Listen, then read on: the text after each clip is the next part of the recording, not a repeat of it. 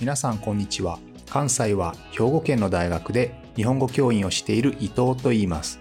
このプログラムでは日本語を学習中の皆さんに毎週一つか二つニュースを選んでその中に出てくる言葉や日本の文化社会歴史に関わることをお話しします。自然なスピードででもほんの少しだけ表現や文法を簡単にして話しますので皆さんが日本語そして日本を学ぶお役に立てれば嬉しいです。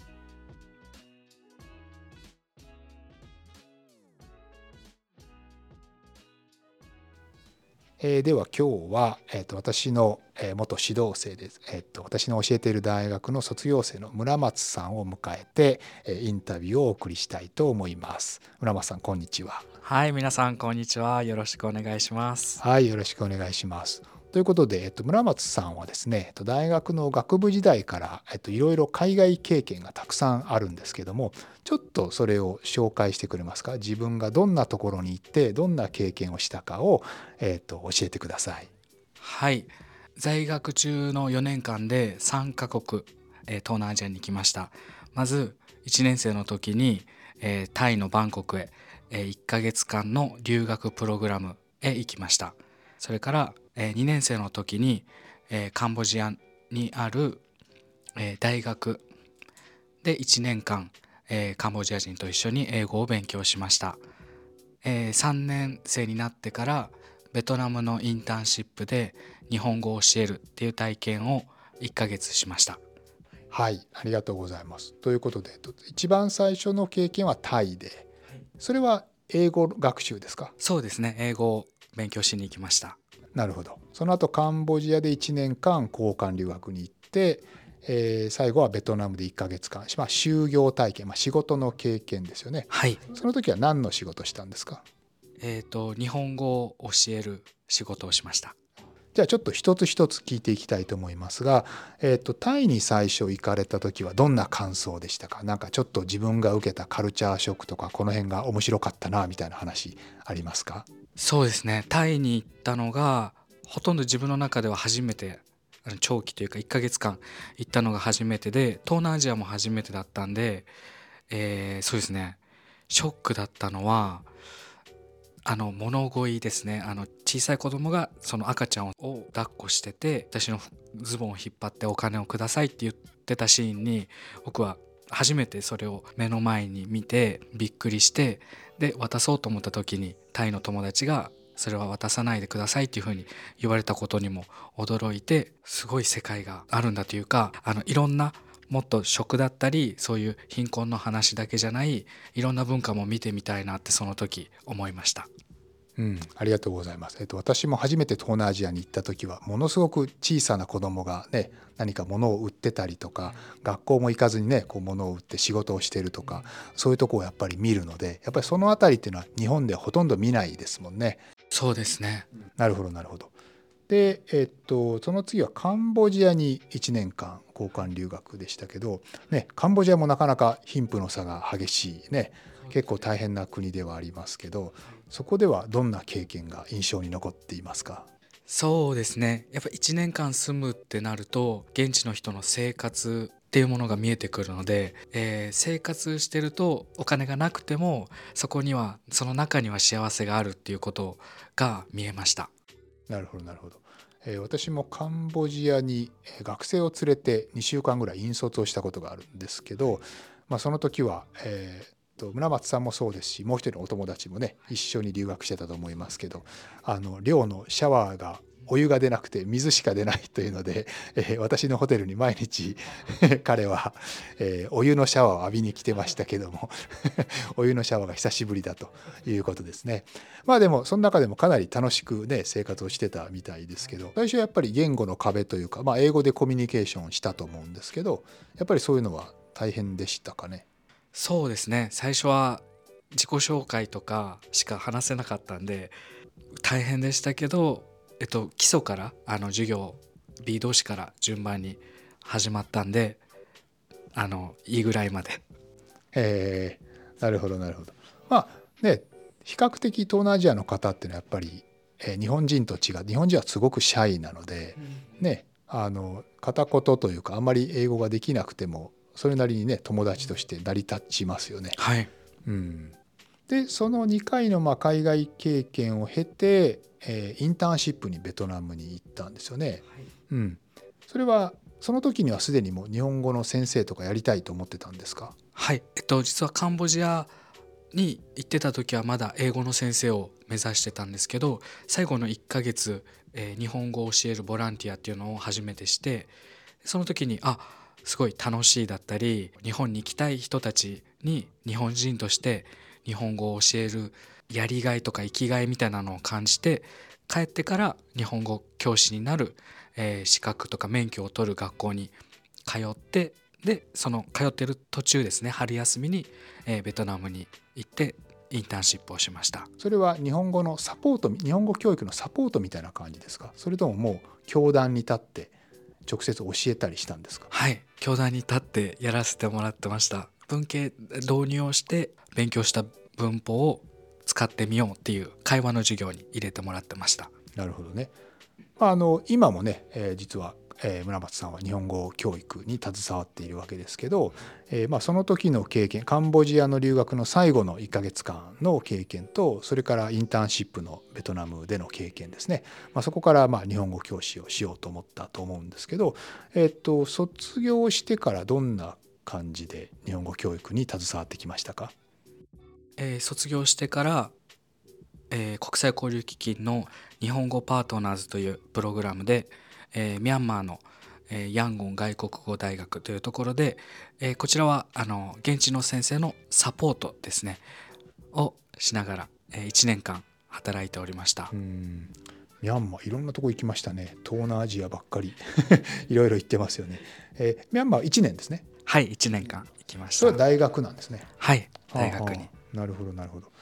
なんかこういうこうカンボジアでも教えてベトナムでも教えてミャンマーでも教えてと、まあ、この後もいろんな国に行かれるわけですけどなんかそれぞれの国でちょっとこう学生さんの様子が違うなとかちょっとこう教え方に工夫がいるなとかなんかこう違いみたいなのって感じるんですか？こう国ごとによって。私は海外で日本語を教えたことがないので。なんか基本的に日本への信頼なんていうんですかね。例えばミャンマーには90%ぐらいが日本の車が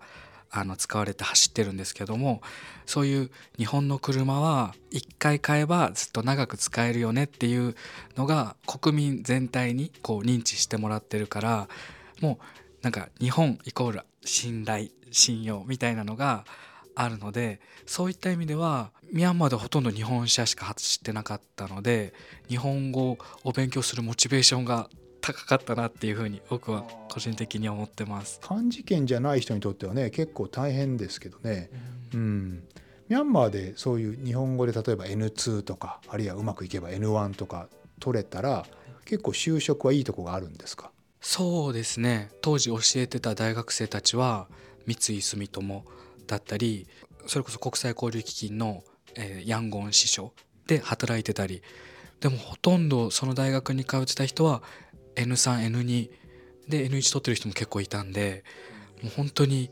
みんな真面目というか日本語を勉強するのが大好きっていう子がたくさんいました。なるほどなるほど、えーそのミャンマーで日本語パートナーズで1年行かれてその後はどうしたんですか？えーその後、えー日本に帰ってきまして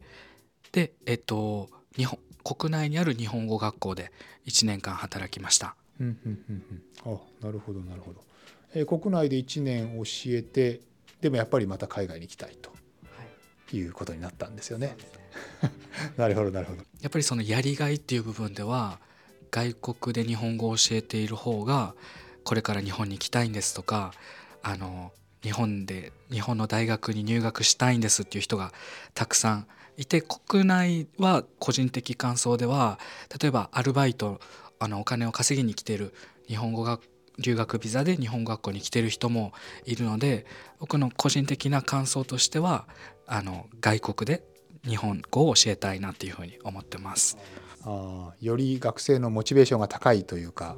日本に対する憧れとかねあそういうものが、えー感じられるということですよね。ということで国内での1年の日本語学校での勤務を経て今度はどこ行くんですか？えー、と今度は、えーウズベキスタンへ行くことになります。ウズベキスタンに JICA のプログラムですかね。はい、JICA のプログラムで。まあ、あのちょっと知らない方のために、まあ、JICA というのは基本的にはこうあのボランティアという形で、まあ、少しお給料は出るんですけど、えっとまあ国が支援をしていろいろな国で日本語教育を広めようということで、まあ、あの毎年ねそういう人材を育成してえーそして派遣をしているんですけど、まあ、そのプログラムを利用して、えー最初にミクロネシアに行こうとしたけどちょっと残念ながら、えーコロナで行けなくなってそしてウズベキスタンに晴れていくことになると。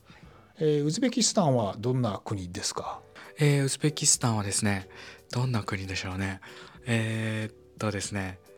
みんな踊るのが大好きでパンが大好きであとちょっと喧嘩っ早い男性の方が多い この3点ぐらいですかね。なるほど。文化圏的には、えっと、ムスリムの方が多いとねことなんですよね。うん、だけど、えっと、言語的には多分スラブ語というかロシア系の方もそうですね。ロシア語が話せるロシア語とウズベク語が生まれてから2言語身についてる人がほとんどで私の住んでた首都のタシケントだとロシア語しか分かんないウズベク人もいるぐらい。ああそうですか。えパンが好きなんですかはい。パンがソウルフードみたいな感じになっていて本当にサラダと一緒にとかご飯と一緒に何でもサラダあパンがメインになる。うーん。なるそほど。食文化です。へえで踊るのが大好きと。はい。ずっと踊ってます。なるほどなるほど。えー面白いですね。えーっとウズベキスタンでこう生活をしててちょっと日本人として辛いなみたいな。ちょっとここは大変だなみたいなところはどこでしょうか？えー、と最初は会った時に、えー年齢と給料いくらですかとあと結婚していますかっていうこの3つの質問はだいたいタクシーだったり道の歩いている人でもそうなんですけどだいたいこの3つの質問をしてくるのでそれは最初あのちょっと言いたくないなというふうに思っていました。それある種のプライバシーに関わることだけどどんどんきそのタクシーの運転手とかでも聞いてくるんですか？もう男性が女性にも聞くので日本だとね女性はきっと怒りますよね。はい。そうですね。あーはーはー。なるほどな。でその中で例えば「まだ結婚してません」とか「何歳です」みたいなことを言うと次どういう答えが返ってくるんですか？えっと私だったら今29歳で結婚してませんと言うとあのどうして何何の問題があなたにあるんですかっていうふうに 結構心配されたり私の近くのあの女の子を紹介するよっていうふうにやっぱり結婚することがまああの正しい道っていう考え方の人が多くてですね。はい。うんうんうん、ああなるほどなるほど。そうかそうか。それは女性に対してもそういうことを言うし男性に対しても言うんですね。うーん。何歳ぐらいで結婚するのが多いんですか？えっ、と20代212で25歳だともう遅いどうしたの？って心配される。でそういうことを例えばまあ例えば友達とか親戚とかねその辺りが聞くのはよくわかるんですけどそのタクシーの運転手さんみたいないわゆる初,、えー初対面の人そういう人も挨拶代わりのように聞くということですかね。あそうですね。そうですね。そっから会話が始まっていくっていう感じです。じゃあちょっとね結婚してない人とか女性とかはちょっとね日本人にとってはかなり厳しいかもしれませんね。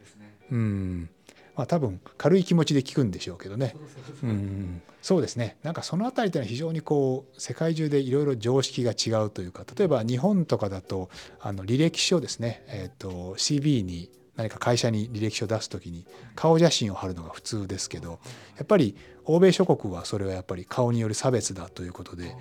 あの禁止されてる場合が多いですよね。うん、ですのでやっぱりどこまでのプライバシーを聞いてよいか良くないかというであの日本人は、えー宗教とかそういうことに対してあんまり意識がないので、えーそういうことを平気で聞きますし